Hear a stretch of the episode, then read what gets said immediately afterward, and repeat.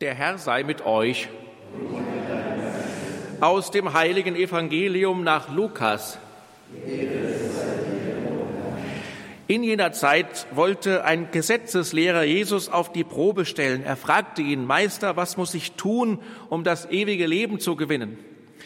Jesus sagte zu ihm, was steht im Gesetz, was liest du dort?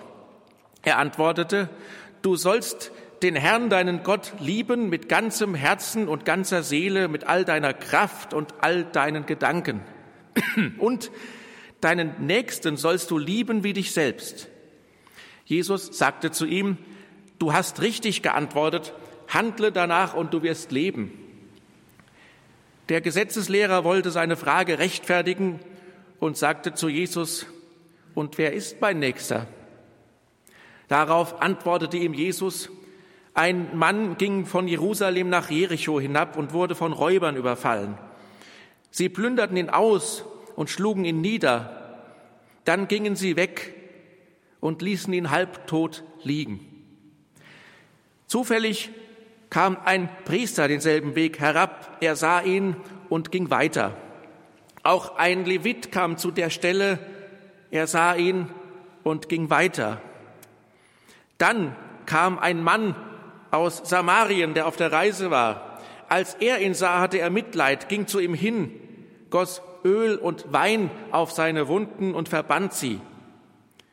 Dann hob er ihn auf sein Reittier, brachte ihn zu einer Herberge und sorgte für ihn. Am anderen Morgen holte er zwei Denare hervor, gab sie dem Wirt und sagte, sorge für ihn, und wenn du mehr für ihn brauchst, werde ich es dir bezahlen, wenn ich, wenn ich zurückkomme. Was meinst du? Wer von den dreien hat sich als der Nächste dessen erwiesen, der von den Räubern überfallen wurde? Der Gesetzeslehrer antwortete, der, der barmherzig an ihm gehandelt hat. Da sagte Jesus zu ihm, dann geh und handle ebenso. Evangelium unseres Herrn Jesus Christus.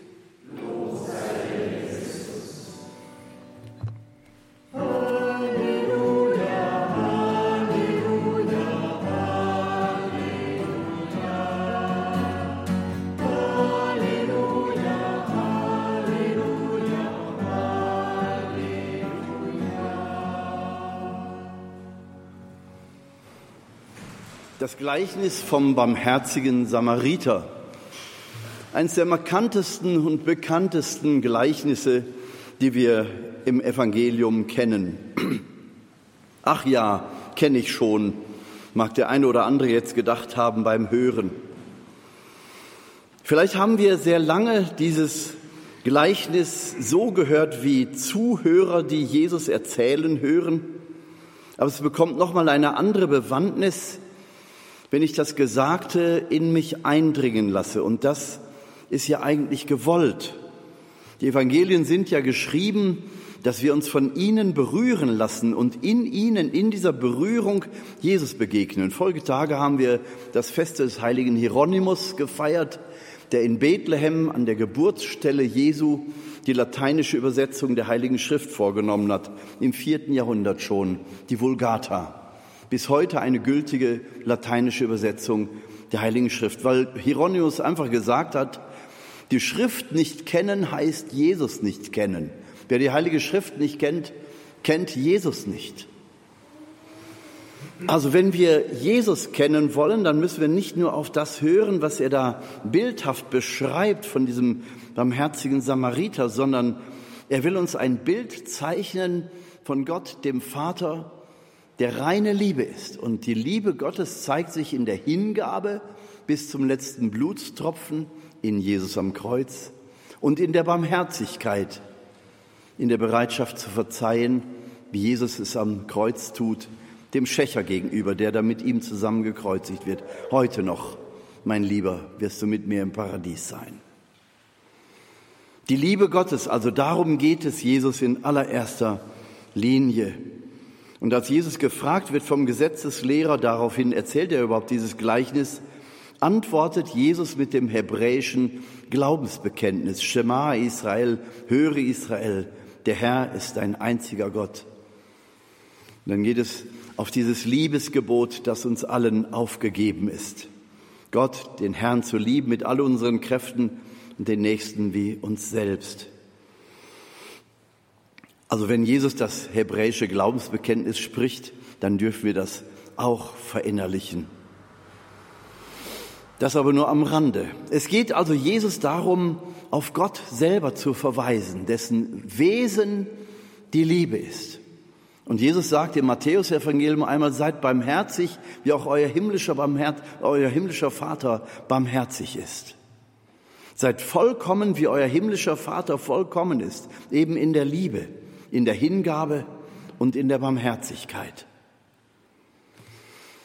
Viele Jahre habe ich dieses Evangelium so auf mich übertragen, dass ich gesagt habe, naja, hoffentlich werde ich eigentlich nie einmal Zeuge eines Autobahnunfalls, wenn die Verletzten am Rande liegen und ich bin vielleicht der Erste, der da vorbeikommt.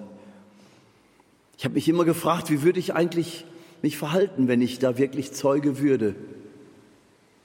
Würde ich weiterfahren und sagen, naja, ich war der Erste, ich konnte nicht so schnell bremsen?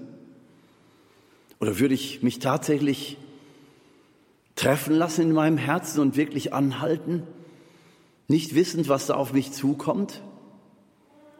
In einem schwer verletzten Menschen wirklich Jesus zu erkennen, meinen Zeitplan aufzugeben und mich ganz dem hinzugeben, der da in Lebensgefahr ist?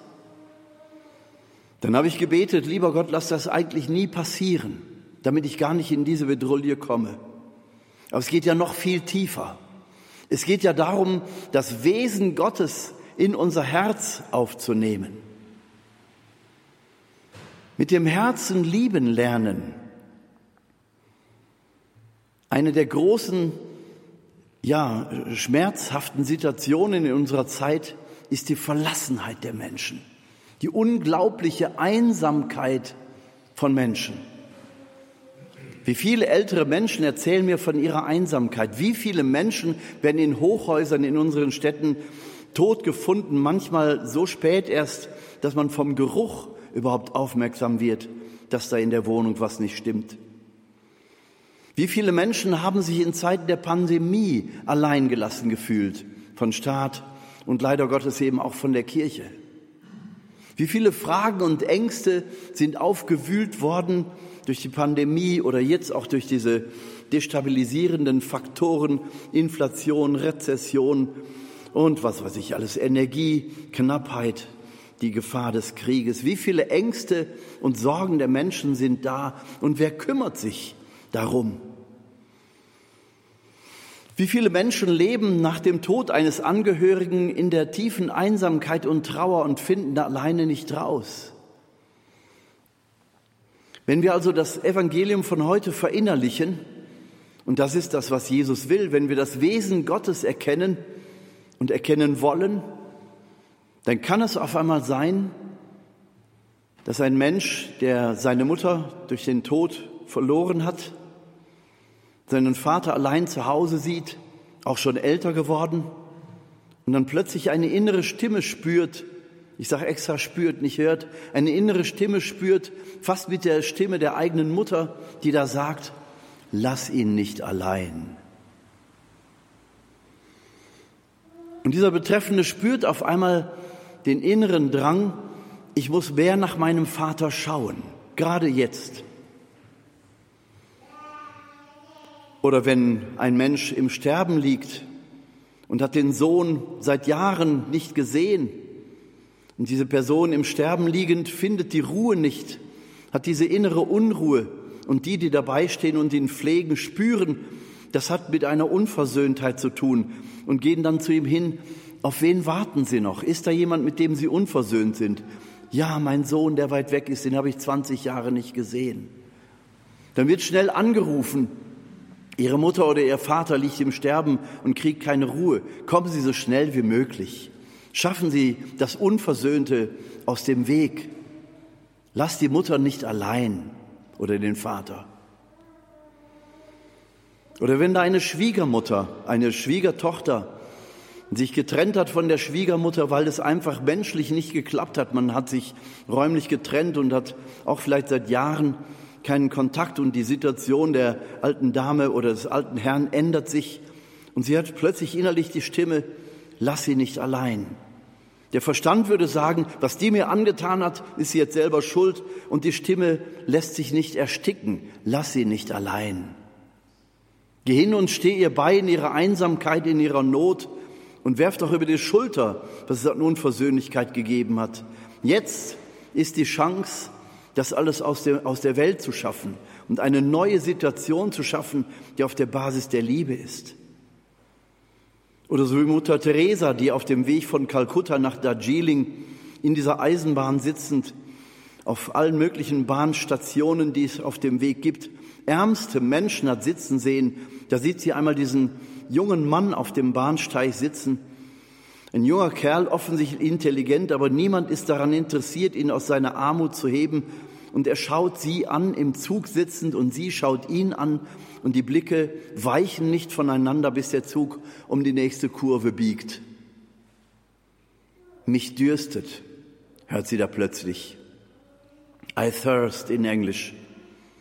Und dieses Wort I thirst, also mich dürstet, dieses Wort hängt in jeder Kapelle von Mutter Teresa Schwestern weltweit direkt neben dem Kreuz. Mich dürstet. Gib ihm zu trinken.